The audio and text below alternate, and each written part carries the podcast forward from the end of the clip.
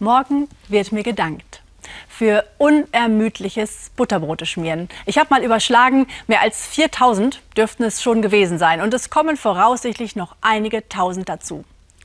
Mir wird dafür gedankt, dass ich Berge von Wäsche wasche, dass ich Pflaster klebe, Streit schlichte, von der Kita abhole und trotz Tränen abwische. Ich bin allzeit bereit. 24-7 Standby nennt man das heute. Morgens, mittags, abends und gerne auch mal nachts. Sonn- und Feiertage werden nicht extra berechnet. Das ist auch bei mir als Pfarrerin nicht anders. Morgen gibt es ein Dankeschön für all das. Muttertag. Ja, ich weiß natürlich, dass das irgendwie selbstverständlich ist. Und wer etwas zum Muttertag sagt, der landet ja ohnehin ruckzuck in Schubladen. Mutti oder Emanze. Darum bin ich auch jedes Jahr ein bisschen unsicher, ob wir diesen Tag überhaupt so feiern sollen. Ist das eigentlich zeitgemäß, so ein offizieller Dank an die Mütter? Mein Mann und viele Väter, die ich kenne, reiben sich ja heute auch total auf. Vergangene Woche, da hat ein lustig gemeinter Werbespot einer Supermarktkette einen heftigen Shitstorm kassiert, weil darin die Väter als komplette Erziehungsversager dargestellt werden. Muttertag ist eben hoch emotional. Nein, Mütter sind wahrlich auch nicht immer die Heldin. Auch daran denke ich. Wie fühlen sich die Kinder und Mütter, bei denen es gerade kracht im Miteinander? In den letzten Tagen, da war ich für meine Kinder mindestens auch dreimal im Wortlaut die blöde Mama.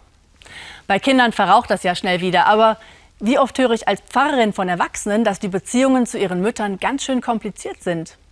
Da könnte so ein Dankeschön am Muttertag auch ziemlich aufgesetzt sein. Trotz allem, ich mag ihn auch, diesen Tag. Ich freue mich darauf, morgen ganz überrascht zu sein über das selbstgebastelte Geschenk meiner Kinder. Die letzten Wochen habe ich sehr genau darauf geachtet, wegzuschauen und wegzuhören, damit ich es nicht schon entdecke.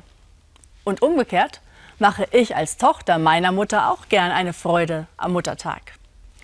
Der Erfinderin dieses Feiertags ging es ähnlich. 1907 in Philadelphia in den USA. Da hatte Anna Jarvis die Idee, ihrer verstorbenen Mutter zu danken. Also nahm sie 500 weiße Rosen und verteilte sie vor ihrer Kirche an andere Mütter. So ging das los. Das passt richtig gut, denn in der Kirche geht es ja auch immer wieder um das Danken für unser Leben, für das Leben als Geschenk Gottes. Ich höre in Gesprächen oft, mein Leben ist, wie es ist. Ich bin dafür allein verantwortlich. Wofür soll ich da danken? Ich habe es ja alles selbst in der Hand. Nur ganz so ist es ja nicht. Ich habe mich nicht selbst geboren mit mehr oder weniger heftigen Wehen, habe mich nicht selbst gefüttert und gewickelt. Ich habe nicht allein gelernt, wie man anderen eine Freude macht, habe mich nicht selbst getröstet und nicht mit mir selbst diskutiert. Mein Leben, das es ist und so wie es ist, das verdanke ich zum riesigen Teil anderen. Auch Gott, glaube ich als Christin. Und bei den Menschen, da fällt mir und vielen besonders die Mutter ein. Andere denken vielleicht besonders an den Papa oder an die Oma, vielleicht auch an einen Paten oder eine Lehrerin.